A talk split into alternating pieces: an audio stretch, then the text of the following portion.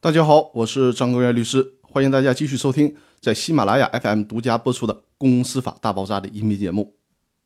前两天呢，被空调吹得我直接感冒了，发烧了两天，今天刚好，所以说提示大家一定要注意身体，尤其是有些地方的空调，这个温度啊，我觉得是冷冻海鲜正合适。那对于这种地方的空调，我们一定要谨慎，身体才是革命的本钱。还好没有耽误这周的录音。那好，我们继续操练起来。这次要和大家聊的话题是超额利润激励法的具体操作。上期讲到了公司利润的增长目标，并且建议企业做超额利润激励法，也就是超过了增长目标就给更大的激励。那么这里建议大家把超额激励的档次分为三档：超过预定增长目标但幅度较小，比如说低于百分之五十的，这是一个档。然后呢，是超过百分之五十未超过百分之八十的是第二个档，超过百分之八十以上的是第三个档。针对这三个档，分别做出更进一步的激励措施。这里面提示一个细节：定激励目标的时候，不建议把销售额作为激励目标，因为销售额增加了，很可能是通过增加成本或者是薄利多销，也就是降低利润而获得的。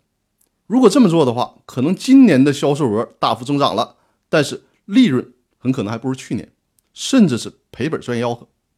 这对企业来讲可就不是什么好事了。所以说，通常股权激励的时候，把利润作为计算标的来进行股权激励是最科学的。让财务计算好预算，控制好成本，盯准利润这个指标来进行股权激励。另外，在股权激励上，可以一年为一个目标，也可以三年甚至五年为一个目标。计算方法依然是按照无风险利率百分之六和企业发展速度百分之三十来进行递增计算。把激励目标拉长到三年，是为了让激励对象，比如说职业经理人，让他们的目标更长远一些，避免耗尽企业所有的资源只为了一年的增长目标。股权激励得到的分红可以采取递延的方式进行支付，比如说采取五三二的原则。